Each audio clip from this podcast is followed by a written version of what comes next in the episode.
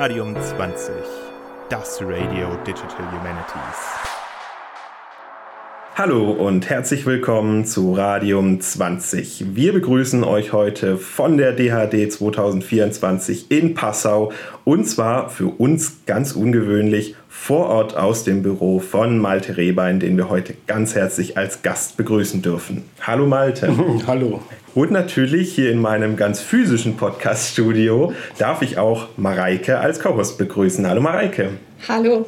Und verschweigen wollen wir auch nicht, dass wir einen sehr hilfreichen technischen Support haben, und zwar von Akib, der hier neben mir sitzt. Hi.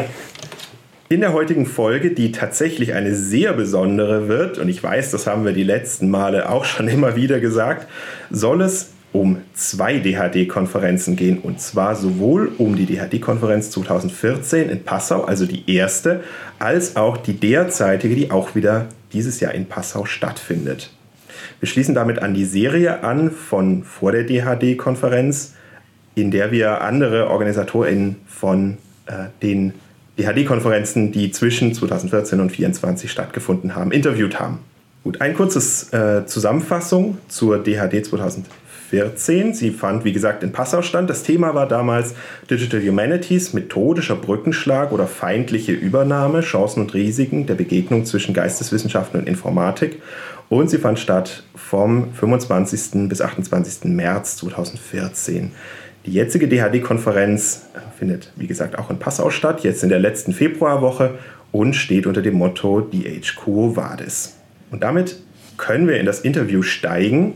Lieber Malte, magst du uns für unsere Zuhörenden ganz kurz vorstellen und auch welche Rolle du damals und auch bei der heutigen DHD-Konferenz einnimmst. Ja, ich äh, heiße Malte Rehbein. Ich bin seit 2013 hier in Passau an der Universität mit, glaube damals einem der ersten Lehrstühle ähm, ausgesprochen für Digital Humanities berufen worden, der hier eingerichtet wurde in einem größeren Programm der Universität, in dem man versuchte, Brückenprofessuren einzurichten zwischen ähm, technischen Fächern, hauptsächlich der Informatik hier in Passau und anderen Disziplinen. Und ähm, ja, da Digital Humanities dann einzurichten, war eigentlich recht naheliegend für die philosophische Fakultät. Damals war ich natürlich noch nicht da und bei diesem Prozess nicht beteiligt, sondern äh, habe von der äh, Möglichkeit dann auch erfahren über die Community und mich dann hier beworben. Und dann war man so tollkühn, mich hier in Passau zu bewerben. 2013 war das. Und ähm, gleichzeitig war ich, ich glaube, das war auf der 2012er DH Konferenz in Hamburg, in dem es die Gründungsversammlung des Verbandes DHD gegeben hat und äh, wo ich dann mein Interesse bekundet habe, am Verband mitzuwirken und dann auch in den Vorstand kooptiert wurde. 2000 ähm, 12, 13 ähm, kam dann die Überlegung auf eine Fachtagung, eine Jahrestagung zu initiieren. Und so in dem Vorstandsgespräch war ich dann wieder mal so tollkühn und habe meinen Finger gehoben. Weil ich damals dachte, das ist einfach die gute Gelegenheit für mich, hier das neue, äh, das neue Tätigungsfeld hier in Passau und Passau auf die äh, zu, vorzustellen, zu präsentieren und Passau auf die Digital Humanities Landkarte zu bringen. Und ja, so ist es dann gekommen, das eine zum anderen. Und dann hatten wir 2014 die erste Konferenz hier. Und wenn du jetzt an die 2014er DHD zurückdenkst, was ist dir am meisten im Gedächtnis geblieben? Also ich sehe hier, das sehen natürlich die Zuhörenden nicht. Es liegt zum Beispiel bei uns hier auf dem Tisch das, das DHD-Herz, also ein Lebkuchenherz von der DHD 2014 in Passau, äh, das hier noch original erhalten geblieben ist. Das ist natürlich eine Gedächtnisstütze, aber darüber hinaus, ähm, was ist dir sonst noch so in Erinnerung geblieben. Hm. Ähm, das Herz, das hat gerade jemand auf äh, Mastodon gepostet, dass sie das noch besitzt, dieses Herz. Anscheinend hat das auch niemand gegessen. Ich glaube, das war sogar zum Essen gedacht. So Lebkuchenherz ist das ja. Ähm, ja, was mir äh, auf jeden Fall in Erinnerung geblieben ist, dass wir damals relativ, ähm, also, also heute, sagen wir es andersrum, heute sind wir doch dort deutlich strukturierter in der Konferenzvorbereitung. Damals war das alles relativ spontan noch. Also wir haben ähm, im Vorstand recht kurzfristig beschlossen, dass wir die Konferenz machen und hatten dann nur wenige Monate für die Vorbereitung hier in Passau und mussten alles so ein Stück weit äh, improvisieren. Wir hatten damals mit, naja, vielleicht 120, wenn es hochkommt, 150 Teilnehmern gerechnet und äh, die Konferenz entsprechend auch vorbereitet. Tatsächlich kamen dann weit über 300 schon für die erste Auflage und wow. äh, wir mussten, wie man so Krass. sagte, hochskalieren und das in äh, relativ kurzer Zeit, weil die Anmeldungen natürlich alle so in der letzten Minute gekommen sind. ähm, das war auf jeden Fall ein eindrucksvolles Erlebnis damals, was uns allen hier im Team, die damals dabei gewesen sind, auch gut im Gedächtnis geblieben ist. Ne? Also von, von 120 auf über 300 zu skalieren, das war schon, das war schon eine Aufgabe. Da mussten dann noch Räume zusätzlich gebucht werden und äh, naja, was alles dazugehört, ne? die Konferenzunterlagen und so weiter und so fort, noch weitere Hilfskräfte angeheuert und so weiter. Also das war schon eine Herausforderung damals, die natürlich auch sehr viel Spaß gemacht hat und wir waren dann auch recht stolz stolz darauf, dass wir so viele dann Menschen dann nach Passau bewegen konnten zu dieser ersten Tagung. Ja, Wahnsinn, das ist wirklich sehr beeindruckend. Ähm, du sagtest gerade, ihr musstet noch mehr Hilfskräfte dann äh, dazu mm. buchen quasi. Wie groß war denn das Team damals? Oh, das weiß ich nicht Ungefähr. mehr genau. Das weiß ich nicht mehr genau. Also mehr so drei Leute oder mehr so 20 Leute? Na, irgendwas dazwischen glaube ich schon. Vielleicht eher knapp über zehn, aber ganz genau kann ich es nicht mehr sagen. Es ich sag mal, so im Kernteam waren es vielleicht so zwölf, die dann noch immer vor Ort waren und mitgeholfen haben. Und dann hast du natürlich äh, einiges so drumherum, auch an der Universität, von der Verwaltung, das Facility Management, die Finanzabteilung, die, ähm, die PR-Abteilung ähm, und so weiter und so fort. Also die da alle mithelfen bei so einer Konferenz, ohne die es auch nicht möglich wäre. Aber jetzt zu sagen, wie viele Menschen das insgesamt sind, das weiß ich nicht. Heuer sind wir mehr, also da sind wir mit Sicherheit hier 20 im Kernteam. Ja, das wäre auch gleich meine nächste Frage mhm. gewesen, damit man mal so den Vergleich hat. Denn jetzt äh, rechnet ihr ja sicherlich ungefähr mit dem Doppelten an, an, Teilnehmenden, vermute ich mal, oder ist das eine ganz falsche Größenordnung? Ja, wir hatten so mit, äh, glaube mit 400 bis 600 geplant und sind jetzt bei 480 insgesamt rangekommen. Das sind so die aktuellen Zahlen, die wir bekommen haben. Wir haben ja von vornherein natürlich das entsprechend in der Größenordnung geplant und lagen damit ja. ziemlich richtig. Das ist ja immer ein großer Aufwand und zieht auch irgendwie auch viele Teile der Universität äh, mit rein. Hm. Wie war denn sowohl damals als auch heute die Resonanz aus der, aus der restlichen Uni und gerade aus den Fachbereichen, ähm, ähm, aus dem philosophischen Fachbereich und aus, der, aus dem informatischen? Hm. Aus der eigenen Uni heraus, äh, wenn ich ehrlich bin, damals äh, hatten wir mehr Aufmerksamkeit als, als dieses Jahr. Okay. Ähm, es war also, wie gesagt, der, der Lehrstuhl Digital Humanities war damals neu, nicht nur in Passau, sondern dass man wirklich so ähm, das dediziert für Digital Humanities einrichtet, war, glaube ich, sogar das erste Mal in, in Deutschland. Also auch zumindest mit dieser Denomination 2013. Deswegen war die Aufmerksamkeit auf mich, beziehungsweise auf das, was ich hier so vorhabe, doch recht groß, ähm, auch eben aus der Seite aus der Seite der Informatik heraus, aber auch so bei ein paar geisteswissenschaftlichen Kollegen, die dann auch ganz gerne gekommen sind und mal so zu schnuppern und mal zu gucken, ja, was, was ist mhm. das eigentlich, was wir uns da jetzt ins Haus geholt haben und was machen die Leute da genau? Und da war es natürlich eine gute Gelegenheit.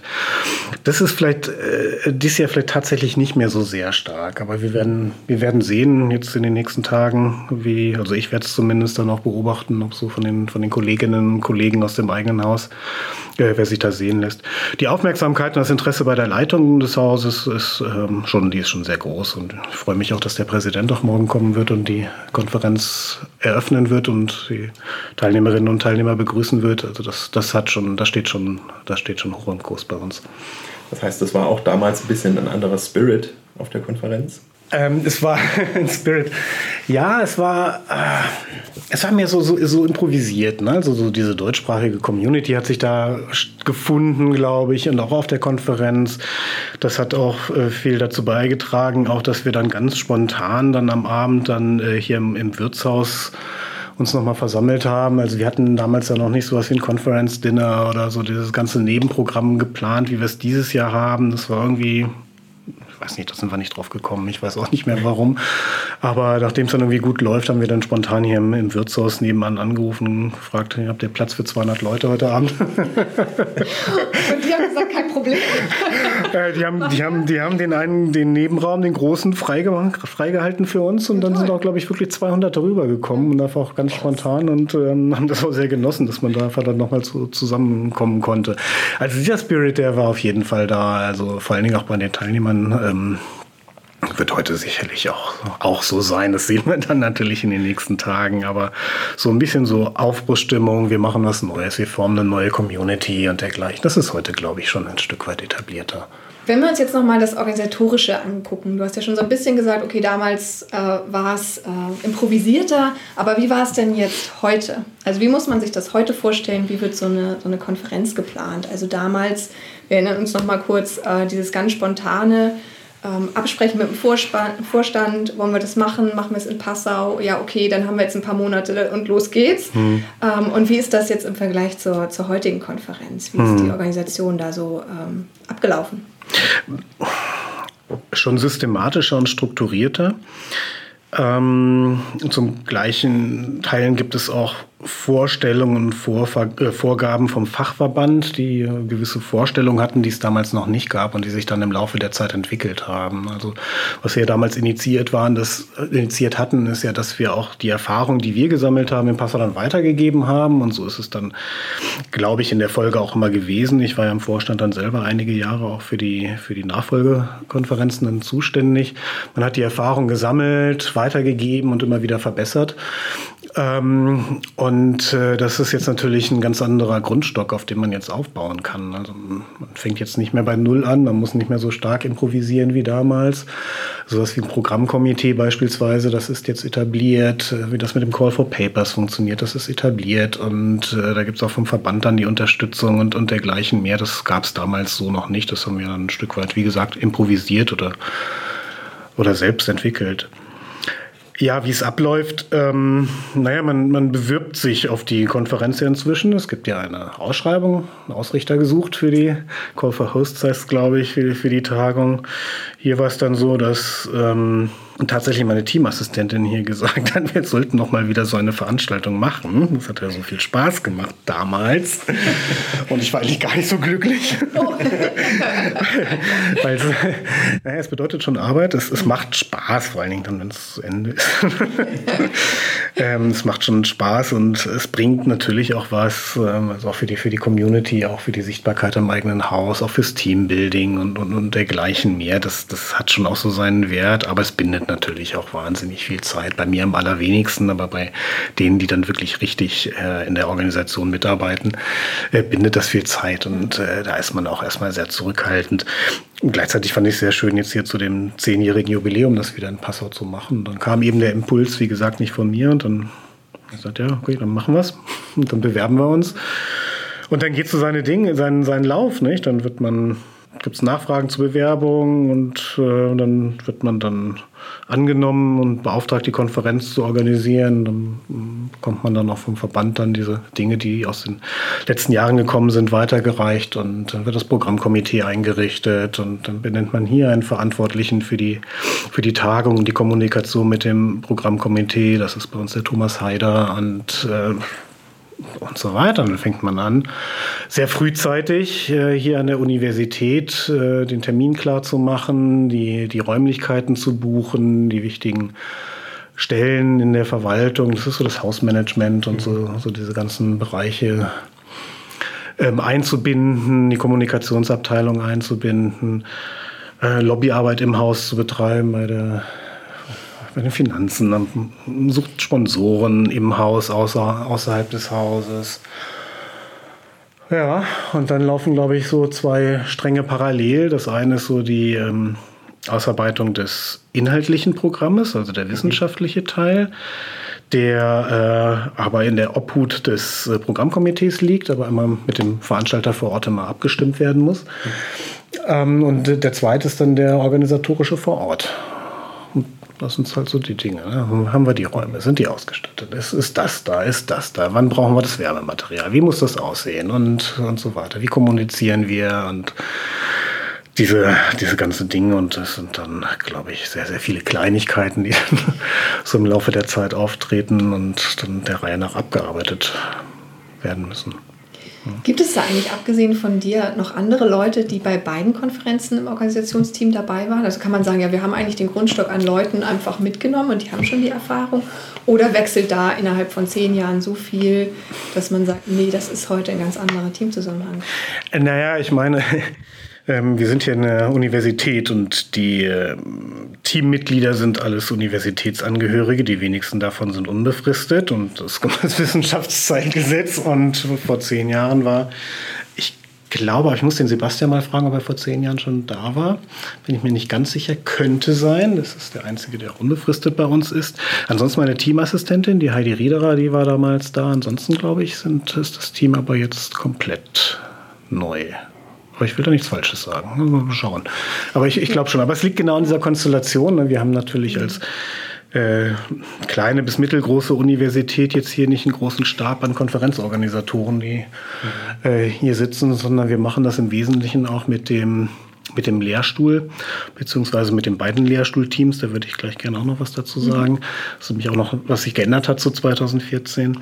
Ähm, also aus dem wissenschaftlichen Betrieb heraus werden zwar von der Verwaltung unterstützt, auch gut unterstützt, aber so die Hauptarbeit, die Koordination, die Steuerung, die wichtigen Impulse kommen aus der Wissenschaft heraus und da haben wir halt die Situation noch mit den mit den Karriereperspektiven der, der, ähm, der Befristung der wissenschaftlichen Mitarbeiter, sodass da jetzt kaum noch jemand da ist. Das würde ich gleich äh, gerne aufgreifen. Also du sagtest jetzt, es gibt einen neuen Lehrstuhl, einen zweiten Lehrstuhl. Damals war ja dein Lehrstuhl gerade neu eingerichtet. Jetzt äh, vergrößert sich also die Digital Humanities hier in, in Passau oder hat sich vergrößert. Ähm, wie sind denn überhaupt diese beiden Lehrstühle gestaltet? Was sind da die thematischen Schwerpunkte? Der zweite Lehrstuhl ist, ist ein Computerlinguistik-Lehrstuhl, mhm. den wir jetzt vor einem Jahr, einem guten Jahr ähm, bekommen haben in Passau. Das finanziert über die Hightech-Agenda der bayerischen Staatsregierung. Und äh, wir haben uns stark dafür gemacht, dass wir auch diesen Bereich hier nochmal verstärken über eine multilinguale Computerlinguistik, so heißt sie. Und der Mathis List ist jetzt seit, seit gut einem Jahr auf dem Lehrstuhl, ist ein von mir sehr geschätzter Kollege, sitzt hier auf dem gleichen Flur, gleich drei Räume weiter mit seinem, mit seinem Team. Und äh, wir haben von vornherein gesagt, als er noch in den Berufungsverhandlungen war, dass wir diese Konferenz auch gemeinsam hier machen und auch gleichberechtigt als Veranstalter hier für diese, für diese Konferenz auftreten. Und er ist mit seinem Team jetzt da genauso dabei. Also mhm. die 20 Leute, von denen ich gesprochen habe, speisen sich jetzt aus den beiden Teams. Und vielleicht nochmal ergänzend dazu für die Zuhörenden, die das jetzt nicht so parat haben. Dein Lehrstuhl ist äh, wo angesiedelt? In der Literaturwissenschaft oder in der Geschichte oder in den Digital Humanities gibt es ja so viele Ausrichtungen. Hm. Ähm, wo, wo, können wir dich da verorten? Ähm, formal betrachtet verortet ihr die beiden Lehrstühle in der Geistes- und Kulturwissenschaftlichen Fakultät und Passau hat hier die Besonderheit, dass wir keine ähm, keine Organisationsebene unterhalb der Fakultät haben. Also wir haben keine, keine Institute oder dergleichen. Gleichwohl bin ich jetzt, ich, ich verorte mich selber, ich bin ja auch studierter Historiker, also im Bereich der historischen Wissenschaften und, und sehe mich da auch. Zwei Schwerpunkte jetzt auch gewählt für mich oder die haben sich im Laufe der Zeit jetzt entwickelt. Kulturgut-Digitalisierung auf der einen Seite und äh, so Historical Data Science auf der, auf der anderen Seite. Das betrifft jetzt aber hauptsächlich den Bereich der Forschung, während wir in der Lehre ähm, schon sehr breit aufgestellt sind und gerade im Bachelorbereich äh, Grundlagenkurse für äh, eigentlich letztlich alle geisteswissenschaftlichen Fächer anbieten, beziehungsweise alles, äh, was aus der ehemaligen philosophischen Fakultät kommt. Das ragt dann auch in die Sozialwissenschaften über Medien- und Kommunikationswissenschaften und dergleichen. Das sind Studiengänge, die wir hier bedienen mit, mit den Grundlagenkursen im Bachelor. Da sind ja auch schon einige sehr neue, auch sehr gegenwärtige Themen und ihr habt ja auch das Konferenzmotto, die Age Quo Vadis, so angelegt, dass es implizit durchscheint, dass ihr eine Entwicklung der Themen und der Digital Humanities mhm. seht. Wo würdest du denn sagen, haben sich die Themen, vielleicht auch Fragestellungen entwickelt in den letzten zehn Jahren? Ich, wenn ich darf, fange ich mal anders an. ich fange fang einfach mal mit dem Konferenzmotto von 2014 an. Das hieß ja methodischer Brückenschlag oder feindliche Übernahme. Und das kam aus einer Beobachtung heraus, die ich damals äh, getätigt hatte, weil ich da Delegierter beim Philosophischen Fakultätentag war und man dort mal das Thema Digital Humanities auf die Tagesordnung brachte. Und äh, dort trat auch ein Mathematiker auf, den hatte man quasi so als Experte oder so dazu eingeladen. Ich habe mich so geärgert über das, was er gesagt hat, weil er mit etwas gekommen ist, mit einer, mit einer These, die ich so einfach nicht unterschreiben kann. Und er sagte, so sinngemäß, ja, man müsse jetzt, jetzt ging es ja darum, in den Digital Humanities den Arbeitsprozess der Geisteswissenschaftler in kleine, klar voneinander abgrenzbare Häppchen quasi zu unterteilen, die man wie so in seinem Workflow so anordnet und äh, dann, dann mit computerbasierten Mitteln dann unterstützt. Und das, äh, ja, es gab dann eine lange Widerrede von mir. Und diese Widerrede hat dann jemand aufgegriffen und hat darüber in der FAZ berichtet und hat genau dieses, was wir dann zum Tagungsmotto gemacht haben, zum Überschrift, zur Überschrift dieses Artikels gemacht, weil irgendwie so im Raum stand, ja, jetzt übernehmen die die Informatiker, die Mathematiker, quasi auch die, die Denkweisen der Geisteswissenschaftler und die Gegenstände. Ich denke, vor der gleichen Frage stehen wir heute wieder. Und zwar, wenn wir jetzt an die, äh, das Thema künstliche Intelligenz denken, und das ist nicht nur ChatGPT, aber das ist ja so symbolhaft äh, mittlerweile ähm, für alle verständlich, was da gemeint ist. Ähm, ich glaube, wenn wir jetzt nicht aufpassen, dann, dann könnte so etwas tatsächlich passieren. Dann, äh, wenn sich die Geisteswissenschaften jetzt nicht ähm, diesem Thema sehr, sehr stark öffnen, dann kann das in der Tat passieren, dass man sagt, ja, wozu brauchen wir einen Geisteswissenschaftler, Historiker oder Literaturwissenschaftler? Wir fragen doch einfach äh, ChatGPT und wir brauchen eigentlich nur ein paar Leute, die uns die, die Prompts dazu ähm, ähm, generieren und erzeugen, die uns sagen, wie man diese Prompts machen muss. Und, und da sehe ich momentan tatsächlich eine viel größere Gefahr als, als damals noch vor zehn Jahren. Mhm. Also auch so eine Art feindliche Übernahme, wenn man so will ähm, die dazu führen könnte mit den neuen Möglichkeiten, die wir jetzt hier haben. Das hat sich ja in den letzten Jahren also wirklich rapide entwickelt. Ähm, unvorhersehbar, für mich zumindest, ähm, dass wir da wirklich Gefahr laufen, dass da äh, tatsächlich äh, die, die, die ähm, Legitimation der Geisteswissenschaften noch stärker in, ähm, in Bedrängnis gerät, als das, das, das vor zehn Jahren noch, noch der Fall gewesen ist. Ne? Und äh, deswegen würde ich tatsächlich dieses Motto Quo Vadis Digital Humanities einfach in Quo, Quo Vadis Humanities ändern. Mhm. Weil ähm, das ist für mich schon die Frage, wo geht eigentlich eine Geschichtswissenschaft hin? Ähm, Gibt es Tendenzen, einfach weiterzumachen, ne? so wie, wie bislang. Und wir sind halt die, wir sind halt die Geschichtswissenschaftler und in unserer Tradition heraus und so, da haben wir unsere Grundfeste. Aber ich glaube, diese Grundfeste, die ist ziemlich, äh, ziemlich in Erschütterung geraten. Und wenn wir da nicht aufpassen, dann kann das wirklich äh, zum Nachteil der Geisteswissenschaften insgesamt ausgehen. Und ähm, deswegen würde ich, glaube ich, auch das, das, das, sagte ich aber damals vor zehn Jahren schon, das denke ich, glaube ich, schon immer so. Mir gefällt dieser Titel Digital Humanities ja eigentlich nicht, weil er immer so suggeriert, es gäbe sowas, es gäbe sowas. Ne? Nicht digitale Geisteswissenschaften und digitale Geisteswissenschaften. Aber wenn man es von den Fragestellungen her betrachtet und von den Gegenständen sind es Geisteswissenschaften und ähm, denke halt, wenn ich jetzt in die Naturwissenschaften gucke, dann kommen die neuen großen Sprachmodelle und äh, Naturwissenschaftlerinnen, Naturwissenschaftler, die sagen dann mit Begeisterung, oh, das ist ein tolles neues Werkzeug. Wie kann das mir jetzt mit meiner Forschung helfen? Was kann ich jetzt machen, was ich vorher nicht machen konnte? Ähm, Geisteswissenschaftler, die haben da die Tendenz eher zu sagen, oh, oh, oh, wie kann ich verhindern, dass das in meine Forschung eingreift? Und äh, das ist, glaube ich, der falsche Ansatz. Und da, glaube ich, können wir von den, von den gerade von den naturwissenschaftlichen Disziplinen sehr viel mehr lernen und sollten das auch tun, denn sonst sehe ich da wirklich die Gefahr tatsächlich dieser Übernahme, wie wir sie vor zehn Jahren formuliert haben. Also es hat sich viel geändert mhm. seit, den, seit, den, seit den zehn Jahren, aber so die, die Grundproblematik oder so, äh, also wissenschaftstheoretisch, wissenschaftspolitisch ist, glaube ich, die gleiche, vielleicht sogar noch verschärft. Ja, wir haben da ja ganz viel äh, drüber gesprochen jetzt mit den Teams der letzten äh, DHD-Konferenzen, also innerhalb dieser zehn Jahre. Und das ist tatsächlich was, was sich durchzieht. Ne? Also wir haben auch tatsächlich immer so Beobachtungen, okay, Themen haben sich verändert, vor allen Dingen künstliche Intelligenz ist jetzt wichtig, große Sprachmodelle, hm. da kann man nicht mehr dran vorbei.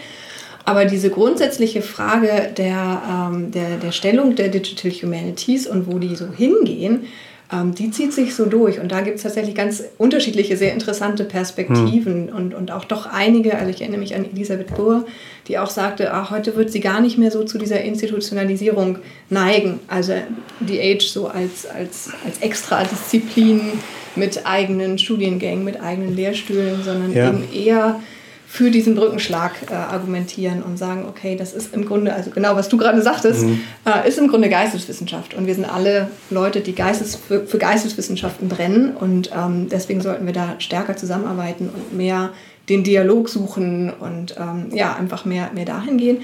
Bis hin zu, äh, wir hatten auch eine, ähm, äh, eine, ich glaube, das war Joelle jetzt aus dem, aus dem letzten Team, die sagte, sie hätte eine Masterarbeitsstudentin, die mal so mit soziologischen äh, Methoden das Ganze untersucht hat, diese Frage. Und ähm, die dann zu dem Schluss gekommen ist, na, das wird, wird sich auslaufen mit den DH. Das wird in die, in die einzelnen Disziplinen wieder reingehen. Mhm. Und es wird dann eben einfach immer Leute geben, die diese digitalen Methoden nutzen. Und so etwas wie DH als, als Einzeldisziplin ähm, wird es irgendwann nicht mehr geben. Und diese, mhm. also es scheint mir noch genauso zu sein wie vor zehn Jahren. Es gibt einfach beide Positionen. Es wird viel darüber gesprochen. Äh, und man muss so selber sein, seine Meinung dazu oder ja, seinen Platz finden? Ja und nein, würde ich sagen. Also ich glaube schon, es gibt so Teilbereiche aus, also, oder vielmehr, das wäre ja noch mal eine andere Tendenz, dass sich aus der DH heraus so, so, so Spezialisierungsbereiche herausbilden, die wiederum DH sind, aber die man vielleicht auf der großen Konferenz auch gar nicht mehr findet, weil, weil die eine eigene Community und eine eigene, ja, eigene quasi wissenschaftliche Teildisziplin bilden, wie diese ganzen Fragen der, der quantitativen Literaturwissenschaft beispielsweise. Da scheint das ja der Fall zu sein.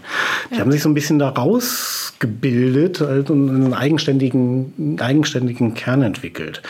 Weil ich jetzt nicht sagen kann, inwieweit die eigentlich jetzt wieder in der Literaturwissenschaft verankert sind. Denn das ist die Beobachtung weiterhin, da hat sich seit den zehn, letzten zehn Jahren auch wenig geändert.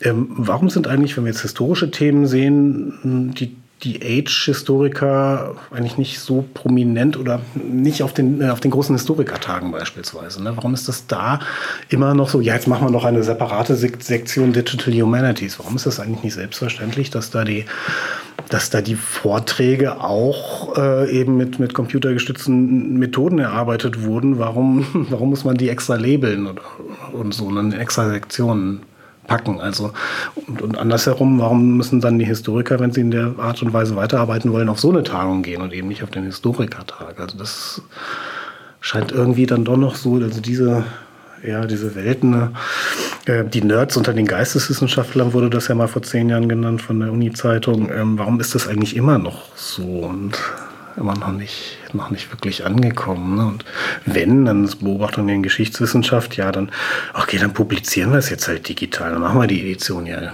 digital. Ja, aber das ist, äh, ändert sich vielleicht das Medium, aber nicht, der, das, nicht das Wesen der Forschung. Und äh, die Forschungsparadigmen und die Forschungsmethodiken sind die gleichen wie vorher. Ähm, da hat man es noch nicht verstanden, glaube ich, worum es geht. Und, und dieser, auch dieser Brückenschlag ist da, glaube ich, noch nicht so gut gelungen, wie er, wie er es eigentlich müsste. Ja, ja also ich persönlich glaube auch, äh, wir sind noch lange nicht so weit. Mhm. Aber ich komme auch aus den Literaturwissenschaften, weil du es gerade angesprochen ja. hast. Und ich sehe das natürlich auch. Ne? Wir haben jetzt mit der CLS, mit der Computational Literary Studies Konferenz und dem äh, ja. angehängten Journal wirklich auch so, ein, so eine kleine eigene äh, Community-Geschichte.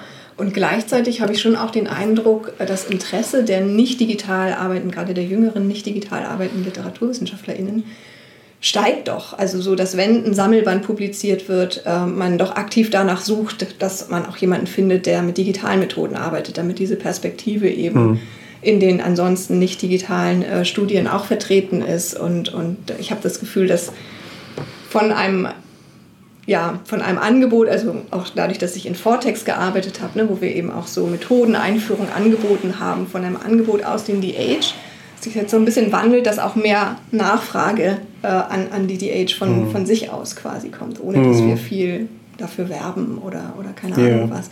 Aber ja, also auch, ich bin ja auch, ich war auch schon damals in Passau bei der DHD 2014 dabei, also auch jetzt schon länger als zehn Jahren in, die, in den DH und ich habe schon den Eindruck, es geht langsam. Es geht, geht sehr, sehr langsam und ähm, man weiß nicht genau, wo es hingeht. Also ich sehe das auch noch nicht kommen, dass wir jetzt irgendwann sagen, okay, wir haben jetzt keine DH-Studiengänge mehr, wir haben keine Professuren mehr, die die Denomination DH haben, ähm, sondern das geht alles komplett in die Fächer. Das, das sehe ich jetzt auch noch nicht kommen, aber ich glaube, das Interesse steigt schon. Also zumindest in den, in den Literaturwissenschaften, aber das ist vielleicht auch nur meine Hoffnung. Ja, aber es, mm, es, es, muss ja in die Fächer. Und ähm, es fängt ja bei der Lehre an. Ja. Und da sehe ich noch weiterhin große Defizite. Da haben wir noch nicht ja. sehr viel erreicht. Äh, da zeige ich jetzt mal was. Ja. Das ist jetzt hier für die, für die Geschichtsstudierenden. Ja. Hermann Grotefend Taschenbuch der Zeitrechnung. Das habe ich in meinem Studium gelernt, dass wenn man einen Wochentag oder das Osterfest im Mittelalter oder so berechnet, man auf diesen Grotefend zurückgreifen, zurückzugreifen hat. Der ist von 1872 und dann in dem Taschenbuch von 1898. Da sind so Tafeln drin. Das war, will ich ja sagen, für die damalige Zeit, also wie gesagt, vor 120 Jahren, wirklich innovativ, wie man das, wie man das gemacht hat, mit so Tabellen. Und da konnte man dann hier mit einer, mit einer Anleitung quasi algorithmisch relativ schnell den Wochentag zu einem bestimmten äh, Jahr oder das Osterfest zu einem bestimmten Jahr dann berechnen. Ja?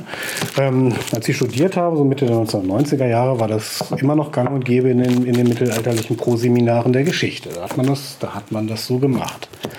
Ähm, heute kann, glaube ich, jeder Achtjährige mit Hilfe von ChatGPT oder was auch immer ähm, einfach fragen, wann, wann war Ostern 1452 oder so, dann wurde ihm das, wird ihm das sofort in Sekundenschnelle ähm, ähm, ausgerechnet und dargestellt und jeder Achtjährige kann das. Ähm, ich bin erschrocken, fast schockiert, als ich gehört habe, dass es an Universitäten immer noch im mittelalterlichen Proseminar das Taschenbuch der Zeitrechnung dafür herangenommen, herangezogen wird. Und da denke ich, fehlt doch wirklich fundamental etwas. Ne? Ja. Also ich meine, auch schon als ich 95 oder so studiert hatte, konnte man das schnell beim Computerprogramm ausrechnen. Das war ja überhaupt kein Hexenwerk. Aber wenn selbst im Jahr 2024 die, die Dozierenden in dem, in dem Fach hierauf zurückgreifen, weil sie es von ihren Lehrern gelernt haben, die es von ihren Lehrern gelernt haben und irgendwann mal von, vom Grotefan direkt vielleicht, ähm, ohne den schlecht zu reden, ist wirklich für die damalige Zeit innovativ gewesen. Aber was ich daran zeigen will, und das betrifft natürlich nicht nur die Lehre, sondern auch die Forschung, wir müssen noch überlegen, was ist heute innovativ. Grotefend hat 1872 hier diese 98 äh, hier dieses gemacht und das war innovativ damals. Mommsen hat das, das Corpus Inscriptionum Latinarum entwickelt und sein, sein Vorgehen heran, diese große Sammlung aufzubauen, war damals innovativ. Die Entwicklung der Editionstechnik, das war damals innovativ. Das 100 Jahre später weiter verwenden und, und das einfach, ja, einfach eins zu eins übernehmen, ohne zu fragen, was sind eigentlich die heutigen Möglichkeiten, wie können wir das heute wieder innovativer gestalten und damit ja letztlich auch besser. Wenn wir diese Frage nicht stellen und nicht beantworten in den Fachdisziplinen, dann machen wir in den Fachdisziplinen etwas falsch. Und dann fürchte ich, kann es tatsächlich zu dieser Übernahme oder Abschaffung oder was auch immer kommen scheint mir auch an vielen Stellen eine Frage der Arbeitsteilung zu sein, also der der Kopfarbeit und sozusagen, was, äh, was äh, macht man über äh, Bücher, was macht man über die Maschine. Mhm. Ähm, und ich glaube, dass das natürlich auf der Skala, von der wir reden, sehr großflächige ähm, Bewegungen sind. Da findet ja viel Verhandlungs, Verhandlungen statt, ähm, dass äh, neue Tools angeboten werden und sozusagen ausgehandelt werden muss, ähm, wie die jetzt produktiv eingesetzt werden können und natürlich auch äh, Qualitätsabsicherung und und und. Aber ich habe auch das Gefühl, dass sich sehr, sehr viel, und das war auch so eine zweite Linie, die sich durch die Interviews gezogen hat, getan hat ähm, durch die Vervielfältigung von Studiengängen. Die meisten, die damals auch auf der, auf der DHD-Konferenz waren, waren ja in der Regel alles Quereinsteiger, weil es ja diese DH-Studiengänge, wie wir sie heute haben, mhm. gar nicht existent waren in dem, mhm. in dem Sinne. Also ja, man kann vielleicht von Ausnahmen sprechen, aber so im Großen und Ganzen hat sich da ja viel getan. Und da wäre ja auch die Überlegung, wie verändert sich das Ganze, wenn jetzt äh, Leute schon in ihrem Studium entsprechend mhm. ausgebildet worden sind, geschult worden sind an den Tools, auch sozialisiert worden sind in den Digital Humanities. Und hättest du den Eindruck, dass sich das auch bei der, ähm, jetzt auch auf der Konferenz oder in der Digital Humanities Community insgesamt zu einem spürbaren Wandel geführt hat, also in der Community, jetzt in den letzten zehn Jahren auch wieder? Ähm, Frage kann ich, glaube ich, nicht sehr gut beantworten. Ähm, also, wo ich es mitbekomme, wenn ich, wenn ich Stellen ausschreibe und äh, sich Leute darauf bewerben, da taucht schon öfter mal auf, dass jemand da was Relevantes studiert hat. Entweder so ein ja, ähm, dedizierten Digital Humanities Studiengang oder eine Geisteswissenschaft kombiniert mit Informatik oder, oder dergleichen mehr. Das, das habe ich schon das Gefühl, dass das zunimmt. Aber ansonsten, ich kann es wirklich, wirklich sehr, sehr schlecht sagen. Und noch mal eine ganz andere Frage. Können wir uns denn jetzt darauf einstellen, dass in zehn Jahren die DHD-Konferenz wieder in Passau stattfindet? Ich muss gerade mal ausrechnen, wie alt ich dann bin. ich, ich fürchte ja. Also eine Kollegin von mir hat mal gesagt, wenn man was zweimal gemacht hat, dann ist es eigentlich schon eine Tradition. ja, schauen wir mal, wenn es in der. Wir hatten ja vorher darüber gesprochen, ob das, das Feld so seine Zukunft hat in, der, in dieser Ausgestaltung. Aber ich bin sicher, in 2034 machen wir eine super tolle Konferenz in Passau, wie sie dann heißen wird. Das weiß ich noch nicht. Ja, Ab Abschiedsveranstaltung für Malte Rehbein an der Universität oder so. nee, ist noch nicht ganz so weit. Nee, müssen wir noch, müssen wir doch noch warten. Es sind noch zwei DHD-Konferenzen. Na, noch nicht. ja. Und was wäre dann deine ganz persönliche Überlegung, wie ähm, Digital Humanities 2034 aufgestellt wären? Also deine persönliche Antwort auf die Frage DHQ war das? Jetzt gerade auch im Hinblick auf ähm, KI-Applikationen und ähnliches? Mein Wunschdenken? Gerne. Ja, gerne. Ja, also mein Wunsch, das hatte ich glaube ich schon geschildert jetzt äh, in den vergangenen Minuten. Also ich würde schon mir wünschen, dass die Geisteswissenschaften genau diese Frage stellen. Ähm, was ist jetzt innovativ und was an den jetzt zur Verfügung stehenden Technologien, Techniken und so weiter können wir nutzen, um unsere Forschung besser zu machen? Diese Frage einfach aktiv stellen. Das, das wünsche ich mir, dass das bis nicht erst 2034, sondern schon vorher einfach in die Fläche kommt und dass man dann nicht, äh, nicht Scheu davor hat, jetzt äh, macht Transkribus meine, meine Transkription, das kann ich doch selber viel besser. Nee, kannst du selber nicht besser, ist nicht mehr so, schon gar nicht schneller, sondern sagt, oh super, jetzt habe ich Transkribus, das, da kriege ich jetzt eine 95 plus prozentige Zeichengenauigkeit her. Jetzt kann ich als ähm, promovierter, habilitierter Historiker oder Historikerin wirklich mehr Zeit zum Denken haben. Jetzt kann ich mich wirklich um die, die inhaltlichen Fragen äh, kümmern, um die Fragestellung der Interpretation und muss nicht mehr in der Handschrift da jedes einzelne Komma da abtippen und entziffern, weil ich da jetzt eben was dafür habe, was das, was das für mich macht. Und dieses Denken, das muss, glaube ich, das muss, glaube ich, irgendwie in die, in die Köpfe über die, die Studis natürlich, über die Lehre, über die Pro-Seminare von Beginnern letztlich, letztlich rein. Und äh, wenn wir das schaffen, dann ja, bin ich auch nicht böse, wenn wir 2034 keine Digital Humanities mehr haben, sondern wenn wir dann da sind, dass eben dieses Denken, und das steckt ja letztlich auch hinter den DH, wenn das einfach zur Selbstverständlichkeit in den Geisteswissenschaften geworden ist. Dann sind wir am Ende des Interviews angelangt und es bleibt mir nur noch dir vielen herzlichen Dank an dich zu sagen für das reichhaltige Gespräch und die Einblicke in die DHD 2014 die DHD 2024 und die DHD 2034. sehr, gerne. Ich danke, euch, ich danke euch auch für die Gelegenheit. Klasse, hat Spaß gemacht. Danke. An dieser Stelle auch noch vielen Dank an dich, Mareike. Danke auch dir, lieber Jonathan. Und natürlich an dich, lieber Akib, für die Unterstützung mit Hightech-Aufnahmetechnologie. Die hat das Ganze sehr erleichtert. Danke. Ja. Und an der Stelle bleibt mir dann nur noch zu sagen, macht's gut und bleibt radioaktiv. Und bis dann. Tschüss. Tschüss.